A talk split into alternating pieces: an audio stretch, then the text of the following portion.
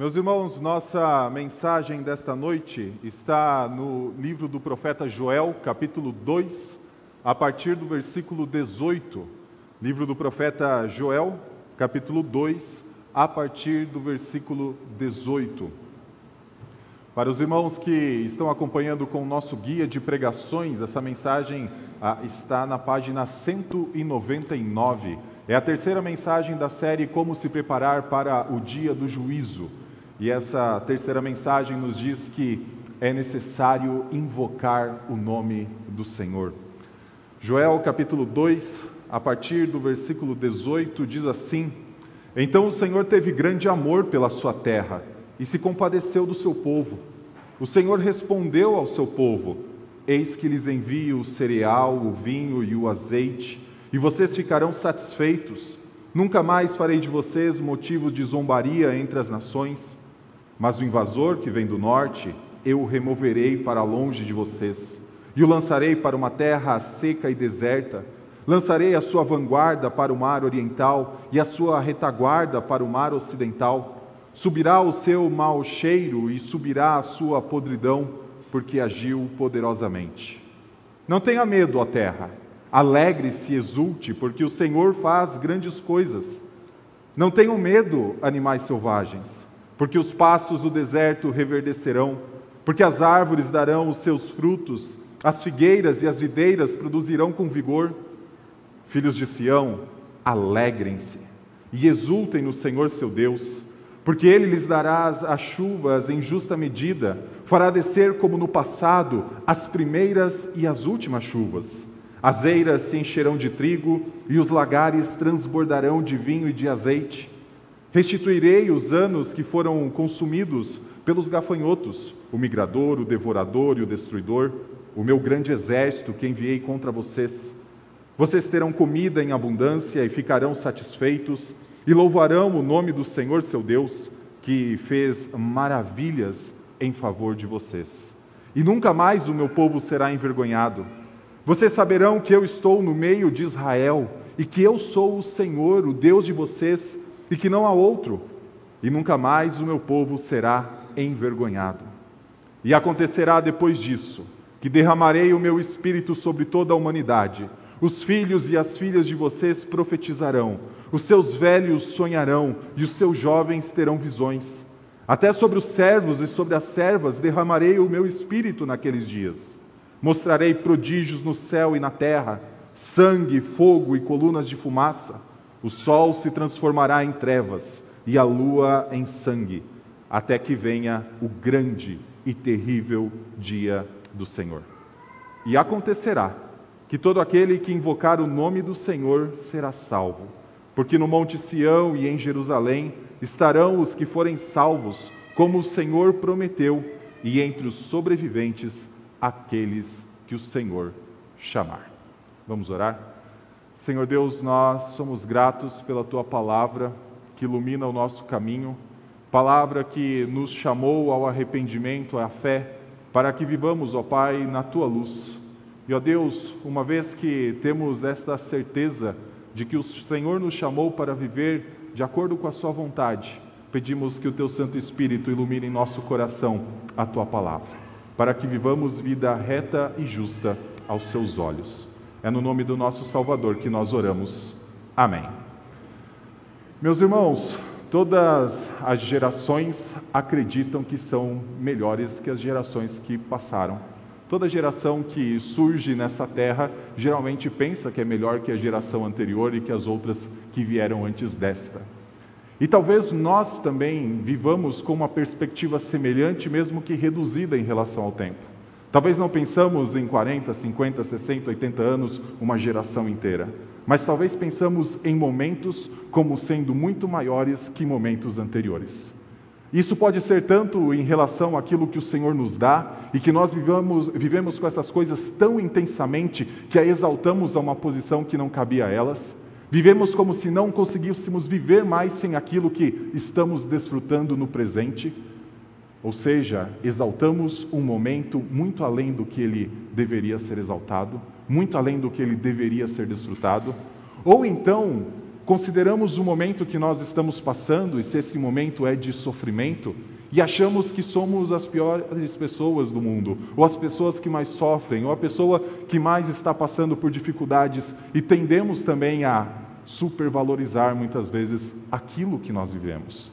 Sim, a dor existe, sim, a alegria existe, e sim, elas devem ser experimentadas de acordo com a medida que o Senhor as dá em nossa vida.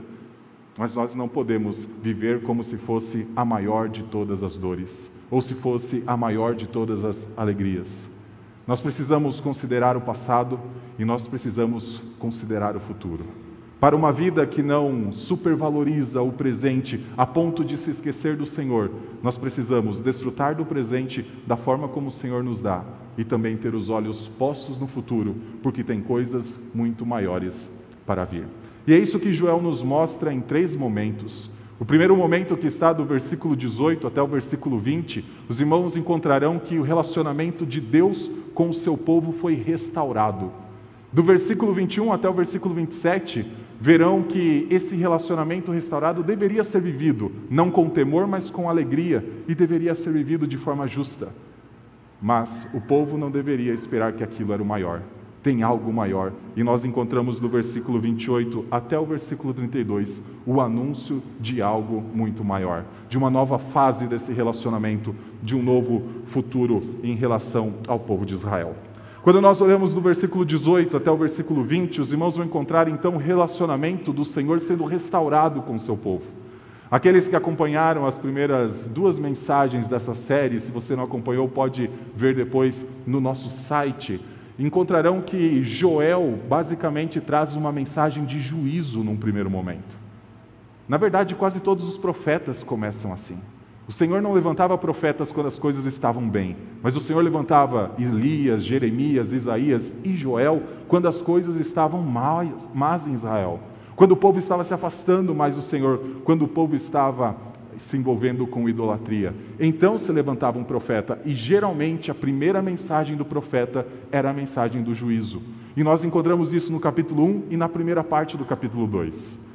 E olhar para o capítulo 1 é olhar para o Senhor destruindo a terra, é olhar para o Senhor enviando uma grande, um grande exército de gafanhotos e encontrar extrema dificuldade que o povo estava vivendo. Só que o capítulo 2 então fala: existe uma dificuldade maior. Se estavam vivendo a dificuldade da seca, dos gafanhotos que estavam comendo todo o pasto, que estavam comendo todas as frutas, todo aquilo que o povo necessitava para viver, o Senhor sempre anunciou: pode ter uma dificuldade maior. O versículo 18 demonstra que tem uma mudança nesse relacionamento.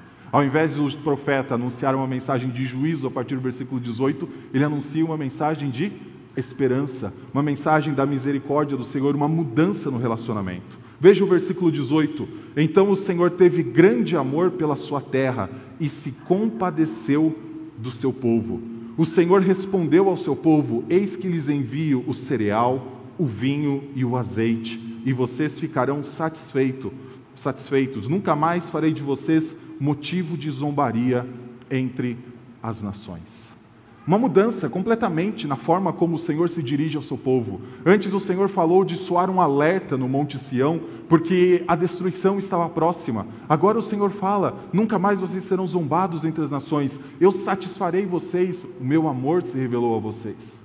Nós temos a palavra e o Senhor se compadeceu do seu povo.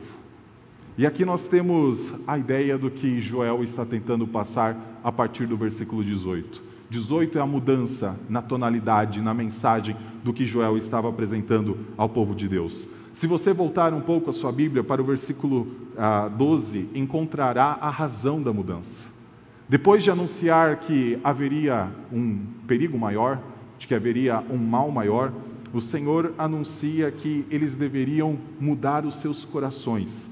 Versículo 12: Ainda assim, agora mesmo, diz o Senhor, Convertam-se a mim de todo o coração com jejuns, com choro e com pranto, e rasguem o coração e não as suas roupas. Convertam-se ao Senhor seu Deus, porque Ele é bondoso e compassivo. E então no versículo 18 nós encontramos o Senhor demonstrando a sua bondade e que Ele é misericordioso. Existe uma mudança. O Senhor que estava se apresentando como um inimigo, muda a sua disposição. Há uma mudança no relacionamento, há uma mudança no status desse relacionamento, que é evidenciada pelo que vem no versículo 19: o Senhor dizendo: Eu enviarei o cereal, o azeite e o vinho. Volte a sua Bíblia para o capítulo 1 e encontre a descrição que nós temos a respeito do que aconteceu com esses três elementos quando nós olhamos para o versículo 9, diz assim: Na casa do Senhor foram cortadas as ofertas de cereais e as libações. Os sacerdotes, ministros do Senhor, estão enlutados, os campos foram arrasados e a terra está de luto, porque o cereal foi destruído, o vinho novo acabou, o azeite está no fim. Olhar para o versículo 18 é ver o Senhor se compadecendo do seu povo, olhar para o versículo 19 é o Senhor reestabelecendo aquilo que o vincula com o seu povo, que é o culto. Olhar para o capítulo 1 é ver o culto destruído, o Senhor mesmo cortando o culto que era oferecido a ele. Afinal, azeite, vinho e cereais faziam parte da, dos sacrifícios, em especial da oferta de manjares, que era oferecida diariamente ao Senhor. O Senhor, como forma de mostrar o perigo que Israel estava se envolvendo, o quão perigoso era se envolver com outros deuses, o Senhor fez até mesmo cortar aquilo que era básico para o funcionamento do seu culto. O povo não conseguia mais oferecer as suas ofertas diariamente. O culto com o Senhor foi interrompido. Mas então o Senhor se compadeceu do seu povo. E o Senhor disse: Eu enviei azeite, eu enviei o vinho, eu enviei o cereal. Porque é isso que ele promete se o povo rasgasse o seu coração, se o povo se convertesse do seu mau caminho, se o povo vivesse de uma forma verdadeira, vinculada ao Senhor. Vá para o capítulo 2 e nós encontramos a promessa disso. Capítulo 2, no versículo 17, nós encontramos a promessa do Senhor.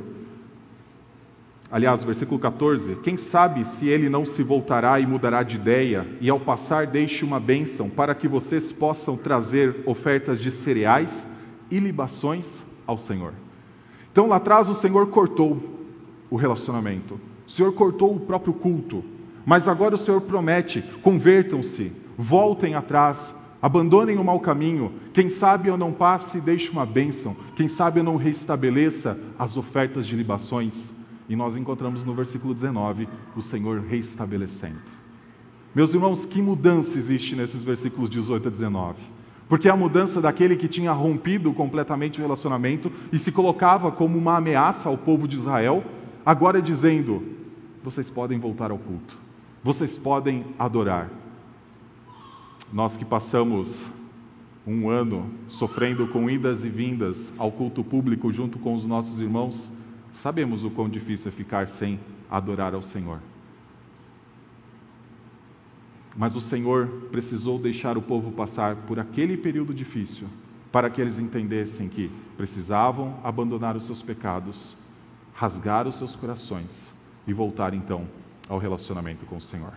E existe uma mudança tão grande nesse, nesses versículos iniciais da nossa mensagem que o exército que estava se colocando como inimigo é destruído. Os irmãos encontram isso no versículo 20. E um exército cujo líder era o Senhor.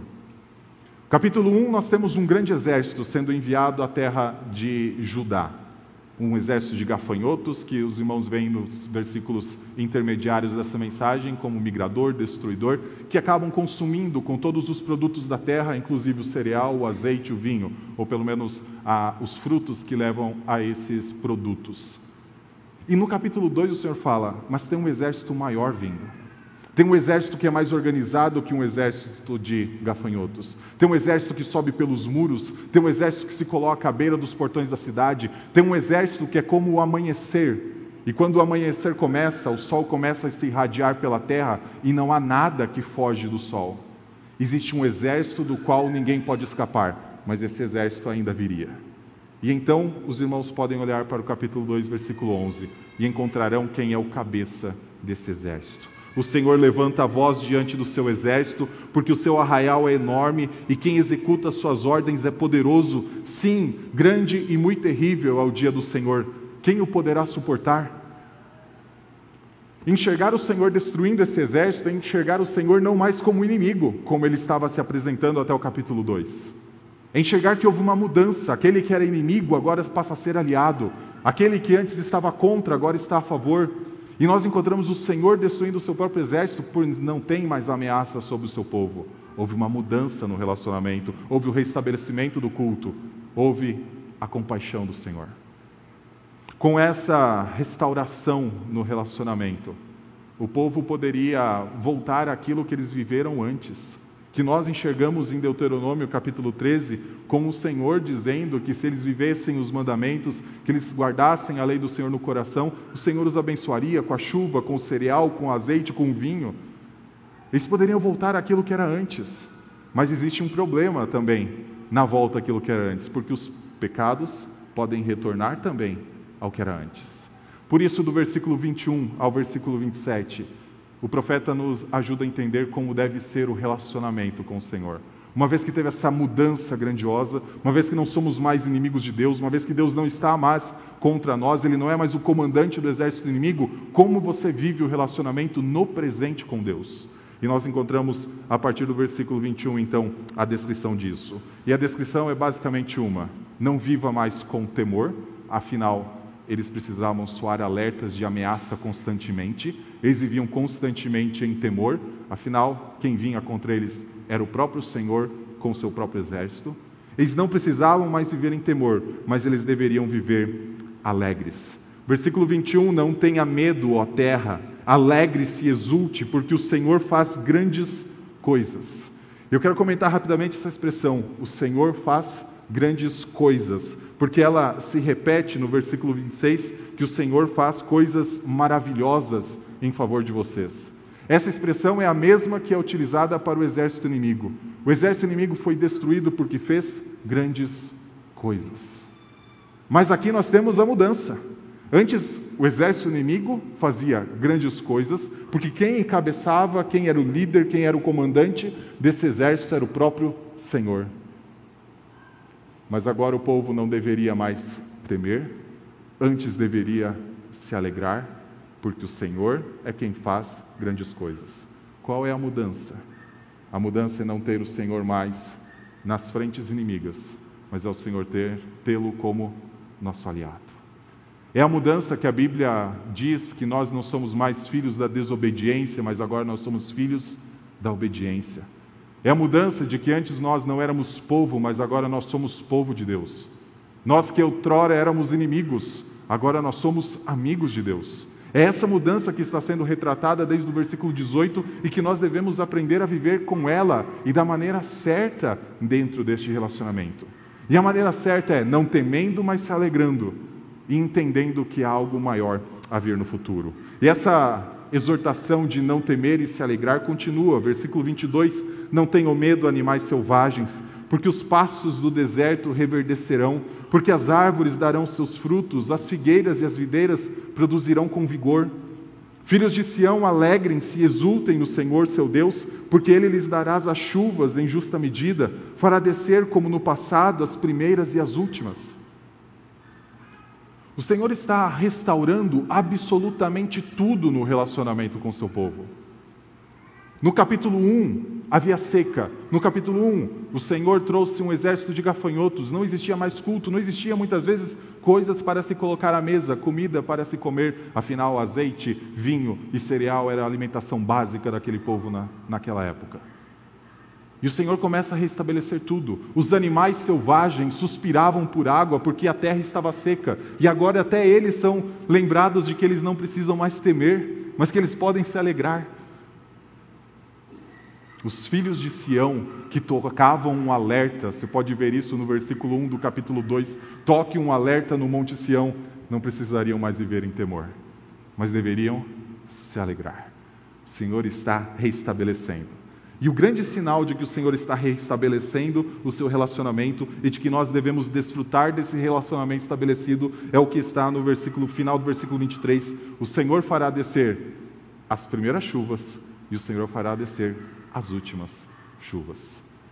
Porque isso recorda quando o povo do Senhor ouvia a promessa que Moisés fez quando eles estavam à beira da terra de Canaã, de que se eles obedecessem ao Senhor, se eles guardassem os seus mandamentos, o Senhor derramaria chuva, as primeiras e as últimas, todas aquelas que eram necessárias para uma vida feliz na terra, para uma vida satisfeita, para uma vida com a provisão necessária seca no capítulo 1, mas no capítulo 2 uma ameaça muito maior, afinal, se o povo não se arrependesse dos seus pecados, o exército do Senhor viria. E agora, na segunda metade do capítulo 2, nós temos a renovação, a restauração daquilo que havia sido destruído no capítulo 1. Por isso, não temam, mas alegrem-se. Versículo 25: Restituirei os anos que foram consumidos pelos gafanhotos, o migrador, o devorador e o destruidor, o meu grande exército que enviei contra vocês. Vocês terão comida em abundância e ficarão satisfeitos, e louvarão o nome do Senhor, seu Deus, que fez maravilhas em favor de vocês e nunca mais o meu povo será envergonhado. Vocês saberão que eu estou no meio de Israel e que eu sou o Senhor, o Deus de vocês, e que não há outro, e nunca mais o meu povo será envergonhado. E aqui nós temos a mensagem da restauração do relacionamento de uma forma plena. Afinal, quando o Senhor disse que traria o seu exército, havia a ameaça do povo de Judá ser espalhado entre todos os povos. E sempre que o povo do Senhor passava por sofrimento, as nações vizinhas diziam: Onde está o Deus de vocês? Os salmistas nos lembram isso constantemente. Cada salmo, a cada quatro, cinco salmos que nós lemos, geralmente vem uma mensagem: Onde está o Deus de vocês? O povo que sofreu porque tinha se afastado do seu Deus, estava passando pelo juízo, como anunciado no capítulo 1. Agora não precisaria mais viver em temor, não precisaria mais ter o medo de ser envergonhado entre as nações, porque o Senhor restaurou completamente o relacionamento. Mas lembre-se que há o risco. Qual é o risco?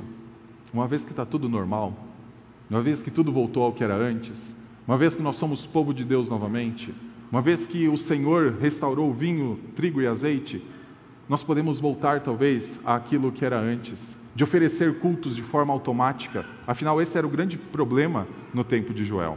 Não é necessariamente que eles adoravam diversos deuses. Sim, em vários momentos eles se dobraram diante de divindades de outras nações. Mas o grande problema é que diariamente eles ofereciam cereal, trigo e vinho, cereal, vinho e azeite, de uma maneira automática. De manhã e à tarde ofereciam essas ofertas sem pensar no significado, sem fazer aquilo de todo o coração. Por isso o Senhor diz: rasguem o coração, convertam-se, rasguem os seus corações mais do que rasgam as vestes. Quando uma pessoa se arrependia dos seus pecados, o sinal externo é que ela rasgava suas vestes, muitas vezes jogava cinza sobre a sua cabeça e fazia um jejum prolongado. O Senhor não queria isso, eles estavam acostumados a fazer coisas apenas externas. O Senhor queria sinceridade. E o risco é de voltar a fazer o que se fazia no passado. Quando nós vivemos o presente de forma intensa e muitas vezes desfrutando de tudo aquilo que o Senhor dá, como as chuvas que está falando nesse texto, como o vinho restituído, como os animais do campo não precisando mais ficar sedentos por água, é muitas vezes comum nós nos apegarmos tanto ao presente e dizer: Eu preciso disso aqui para viver. E o Senhor diz: Você precisa de algo maior. Você precisa de algo maior. E é o que nós encontramos do versículo ah, 28 em diante, nesse capítulo 2. O Senhor restaurou o relacionamento com o seu povo, e esse povo deveria viver o presente desse relacionamento restaurado. E a melhor forma deles viverem de uma forma sadia, de uma forma santa, de uma forma que agrada a Deus e não voltarem aos erros do passado, é colocar os olhos no futuro. Tem algo maior por vir. Versículo 28 diz: E acontecerá depois disso, depois disso tudo que o Senhor já fez. Acontecerá depois disso que derramarei o meu espírito sobre toda a humanidade, os filhos e as filhas de vocês profetizarão, os seus velhos sonharão e os seus jovens terão visões. Até sobre os servos e sobre as servas derramarei o meu espírito naqueles dias. Tem algo maior por vir. A vida do povo de Deus é a vida daqueles que entendem que agora não são mais escravizados pelo pecado, mas vivem como filhos dentro da liberdade que o Senhor dá. A vida do povo de Deus é uma vida que desfruta de diversas bênçãos que o Senhor renova a cada manhã sobre nós. Cada manhã o Senhor renova a sua misericórdia e a sua graça sobre nossas vidas. Mas a nossa caminhada, ela é vivida com os olhos no presente, sabendo daquilo que o Senhor fez no passado e daquilo que ele ainda fará no futuro. Nós não vivemos o presente como se fosse a maior coisa a ser vivida. Existe algo muito maior ainda por vir. E é isso que Joel está dizendo: que depois de tudo isso, depois do Senhor restaurar todas as coisas, depois do Senhor destruir os inimigos do povo de Judá, depois do Senhor deixar a posição de inimigo e se tornar aliado do seu povo, acontecerá ainda algo. E o que acontece é o Senhor derramando do seu espírito sobre toda a carne. Tradução Nova Almeida atualizada coloca sobre toda a humanidade. Mas nós temos a ideia de que seria sobre toda a carne e tem uma ideia de exclusividade ao povo de Deus. Afinal, fala que seriam sobre os seus filhos, as suas filhas, seria sobre os seus velhos, os seus jovens, até os servos, as servas. E nós encontramos que no final do versículo 32, que existe essa exclusividade a ponto de aqueles que invocarem o nome do Senhor será salvo. Então, esse derramamento do Espírito não é necessariamente sobre toda a humanidade. Sim, alcançaria todos os povos, mas não alcançaria todas as pessoas de forma ah, sem distingui-las. Existe o derramamento do Espírito sobre aqueles que viriam a ser povo do Senhor. E quando nós pensamos de que vem algo ainda maior, a forma do Senhor demonstrar que o relacionamento tinha sido restaurado, que o culto tinha sido restaurado, que o Senhor era Deus do seu povo, que o Senhor voltava a se aproximar do seu povo, foi restaurar as primeiras chuvas e as segundas chuvas. Foi derramar as chuvas necessárias para todo o período de plantação e de colheita. Só que existe um derramamento maior. Judá foi restaurado ao relacionamento com o Senhor. Judá se converteu dos seus pecados, se afastou dos seus erros, talvez de uma forma momentânea, de uma forma que talvez em algum tempo tenha se passado. Mas Judá voltou atrás do seu mau caminho. E o Senhor restaurou. O Senhor falou: Eu sou bondoso, eu sou compassivo, eu posso passar e ao invés de trazer a destruição, deixar uma bênção, restaurar vinho, cereal e azeite. Farei tudo isso restaurando as chuvas, mas existe algo maior. E esse algo maior é chamado de derramar o meu espírito sobre toda a humanidade.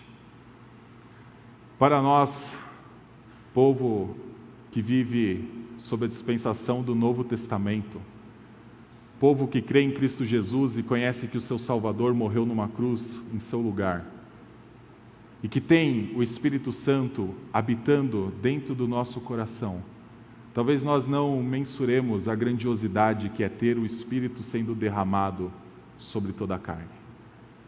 No Antigo Testamento isso não acontecia sobre toda a carne. No Antigo Testamento nós encontramos o Espírito sendo derramado sobre um sacerdote, o Espírito sendo derramado sobre um profeta, o Espírito sendo derramado sobre um rei, e muitas vezes o Espírito até mesmo sendo tirado de um rei, como no caso de Saul. Mas isso era algo exclusivo para pessoas que eram autorizadas a falar em nome de Deus, a julgar o povo em nome de Deus, a serem profetas enviados pelo Senhor, a serem sacerdotes que representavam ao mesmo tempo Deus e o povo. Quando nós olhamos que a promessa que seria derramado o Espírito sobre toda carne, significa que é algo que alcançaria a todos do povo do Senhor.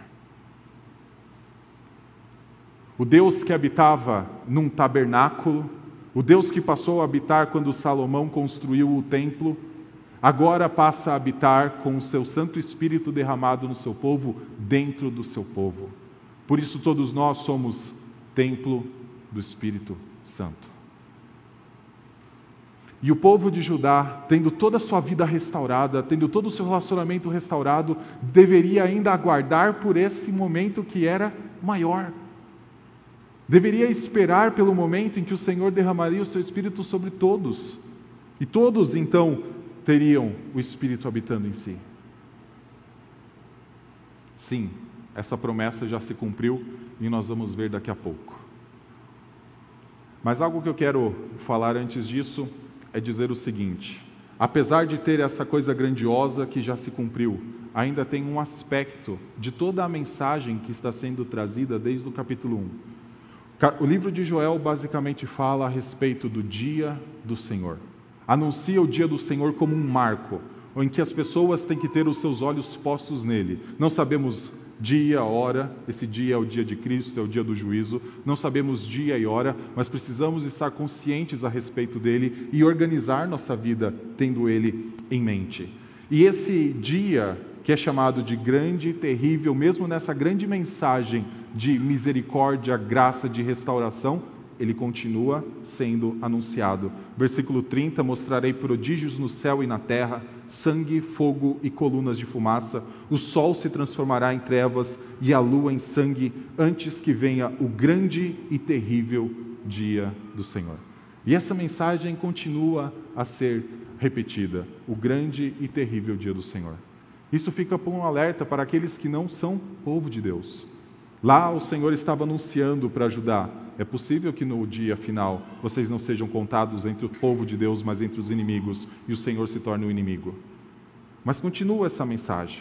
E a forma de nós não sermos contados entre os inimigos de Deus é colocada no versículo que muda um pouco até a forma de falar, nós encontramos até o versículo 31 poesia exaltando a restauração, exaltando os sentimentos de alegria, dizendo para não temermos, mas no versículo 32 nós temos uma narrativa, uma narrativa que nos aponta alguns fatos, e o fato é: para não ser encontrado como um inimigo de Deus, mas sim como povo, é necessário invocar o nome do Senhor.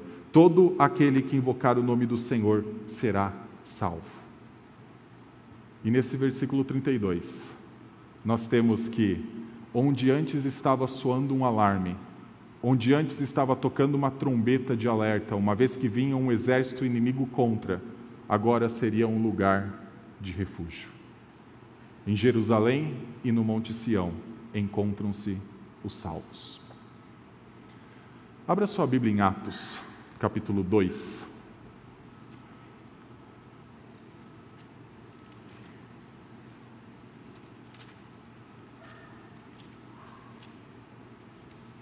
Em Atos 2, nós temos o momento que se cumpre essa profecia de Joel.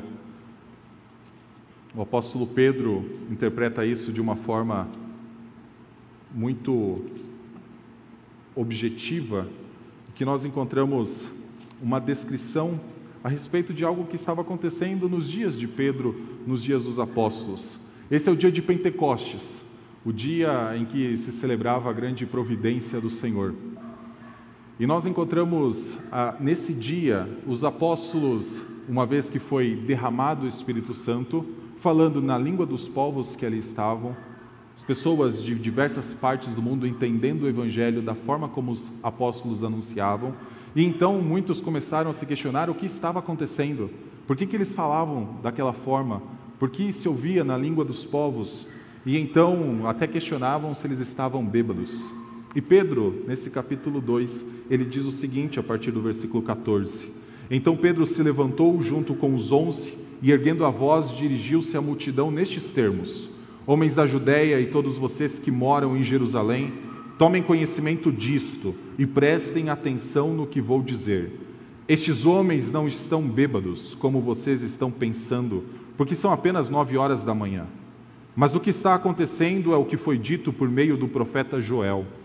E acontecerá nos últimos dias, diz Deus, que derramarei o meu espírito sobre toda a humanidade. Os filhos e as filhas de vocês profetizarão, os seus jovens terão visões, e os seus velhos sonharão, até sobre os meus servos e sobre as minhas servas derramarei o meu espírito naqueles dias, e profetizarão, mostrarei prodígios em cima no céu e sinais embaixo na terra, sangue, fogo e nuvens de fumaça, sol se transformará em trevas e a lua em sangue, antes que venha o grande e mudou. E glorioso dia do Senhor. E acontecerá que todo aquele que invocar o nome do Senhor será salvo. Meus irmãos, para aqueles que estavam experimentando o derramamento do Espírito no dia de Pentecostes, 50 dias depois de Cristo ter ressuscitado, 50 dias depois da Páscoa. O dia do Senhor não é mais um dia grande e terrível, o dia do Senhor é um dia grande e glorioso. Mudou. E tem uma razão do porquê mudou. E Pedro nos apresenta ela no versículo no versículo 31, que diz assim: Prevendo isto, referiu-se à ressurreição de Cristo, que nem foi deixado na morte, nem o seu corpo experimentou a corrupção. Deus ressuscitou este Jesus e disso todos nós somos testemunhas. Exaltado, pois, à direita de Deus, tendo recebido do Pai a promessa do Espírito Santo, derramou isto que vocês estão vendo e ouvindo. Sabe por que o dia do Senhor, o dia que Cristo vai voltar, o dia que é o dia do juízo anunciado pela Bíblia, para nós não é mais um dia grande e terrível, mas um dia glorioso, mas um dia de alegria, por isso nós não vivemos agora com temor, mas nós nos alegramos, nós exultamos com tudo aquilo que o Senhor tem nos dado. Porque a promessa de Joel, capítulo 2, versículo 28 até o versículo 31, tem a ver com Cristo ele recebeu essa promessa de Deus Pai. E ao receber essa promessa, tendo ressuscitado dentre os mortos, tendo ascendido aos céus e está reinando à direita de Deus, ele derramou da mesma promessa que era para ele a todos nós. Nos dois sermões que eu preguei antes em Joel, eu falei que Deus, até mesmo quando ele disciplina os seus filhos, ele leva um peso sobre si. Para disciplinar o povo de Judá e de Jerusalém, o Senhor fez o culto a ele ser interrompido. Isso tem um peso, isso tem um custo a Deus. Para disciplinar o seu povo naquela época, muitas vezes ele permitia que o seu povo fosse para o exílio, o seu povo ah, passasse por dificuldades entre as nações, mas não era só o seu povo que sofria, ou pelo menos tinha um custo, um preço a pagar. Afinal, o nome que era zombado entre as nações era do próprio Deus. Um pai disciplina seu filho não com toda a alegria possível no seu coração, mas com um custo. E esse custo foi ecoado ao longo de todo o capítulo 2. E quando nós encontramos Cristo recebendo a promessa do Espírito Santo e derramando, nós lembramos o seguinte: que Cristo foi aquele que levou um peso sobre si. Carregou nossas iniquidades, carregou nossa culpa, todo o castigo que nos traz a paz estava sobre ele. Ele levou uns pesos sobre si. E aquilo que era dele, aquilo que ele tinha direito, ele derramou sobre nós. Meus irmãos, louve a Deus pelo momento em que você vive no relacionamento com o seu Senhor, uma vez que você crê em Cristo Jesus como seu Salvador. Sim, esse é um momento grandioso. Esse é o momento do auge da sua caminhada, talvez até aqui. Para alguns, talvez ainda estão vivendo algumas coisas do passado. Mas louve a Deus pelo Espírito Santo habitar em você, que isso era algo do Filho, e que o Filho, que não tem vergonha de nos chamar de irmãos, compartilhou conosco. Derramou sobre nós o Espírito Santo, para que nós vivamos o presente, mas sem desconsiderar que há algo maior para vir. Nós hoje temos o Espírito Santo habitando dentro de nós, mas há uma promessa de que quando se fizer uma nova Jerusalém, um novo Monte Sião, então o próprio Cristo habitará conosco e será a nossa luz. Um momento em que a gente não vai mais chorar por passar por privações ou por dificuldades, momento em que não haverá mais pranto, momento em que não haverá mais dor, momento em que não haverá mais luto, momento em que não haverá mais pecado que nos afasta de Deus. Existe algo maior. Sim, já se cumpriu essa grande profecia que foi anunciada por Joel, mas tem algo ainda maior. Viva a sua vida colocando este algo maior diante dos seus olhos. Vivamos a nossa caminhada tendo essa promessa como algo certo que irá se cumprir não vivamos como se o presente fosse o fim da nossa vida. Vivamos com Cristo e esse momento em que Ele habitará conosco para todo sempre diante dos nossos olhos. Eu gostaria de deixar três aplicações para nós encerrarmos essa mensagem. A primeira é: viva o relacionamento do, com o Senhor como um privilégio. O povo de Israel teve, o povo de Judá teve em um determinado momento a participação no culto interrompida. E o Senhor associou isso com um momento de disciplina de juízo. Nós temos o privilégio de adorar ao Senhor, de adorar ao Senhor hoje, de adorar ao Senhor amanhã, que é segunda-feira, sem precisar ir também até uma igreja, adorando em nossas casas, no nosso trabalho, onde nós andamos. Nós temos um privilégio, desfrute desse privilégio. Mas desfrute desse privilégio sabendo que ele foi concedido pelo Senhor. Porque muitas vezes nós olhamos para tudo aquilo que o Senhor nos dá como bênçãos e o nosso coração se apega a isso de tal maneira que a bênção se torna Deus no lugar do Senhor. Vivemos como se não conseguíssemos caminhar mais sem ter aquilo que o Senhor nos deu. E muitas vezes o Senhor pode tirar de nós nessa caminhada. Afinal, o Senhor tirou isso em algum momento depois de novo do seu povo. O Senhor renovou as chuvas, mas teve momentos de seca. Viva o momento, tendo os olhos postos na eternidade. Desfrute do relacionamento com o Senhor. Viva esse momento em que Cristo permite que você adore o Senhor, mas tenha os olhos postos na eternidade. Não esvazie o seu coração acreditando que apenas o presente deve ser vivido como se não houvesse amanhã. Existe um amanhã e esse amanhã é chamado de glorioso. O grande e temível e terrível dia do Senhor é um dia glorioso para o povo de Deus. Afinal, todo aquele que nos fornece as benesses que nós vivemos dia após dia estará para sempre conosco. Vamos orar? Senhor Deus, nós somos gratos porque a Sua palavra reanima a nossa fé.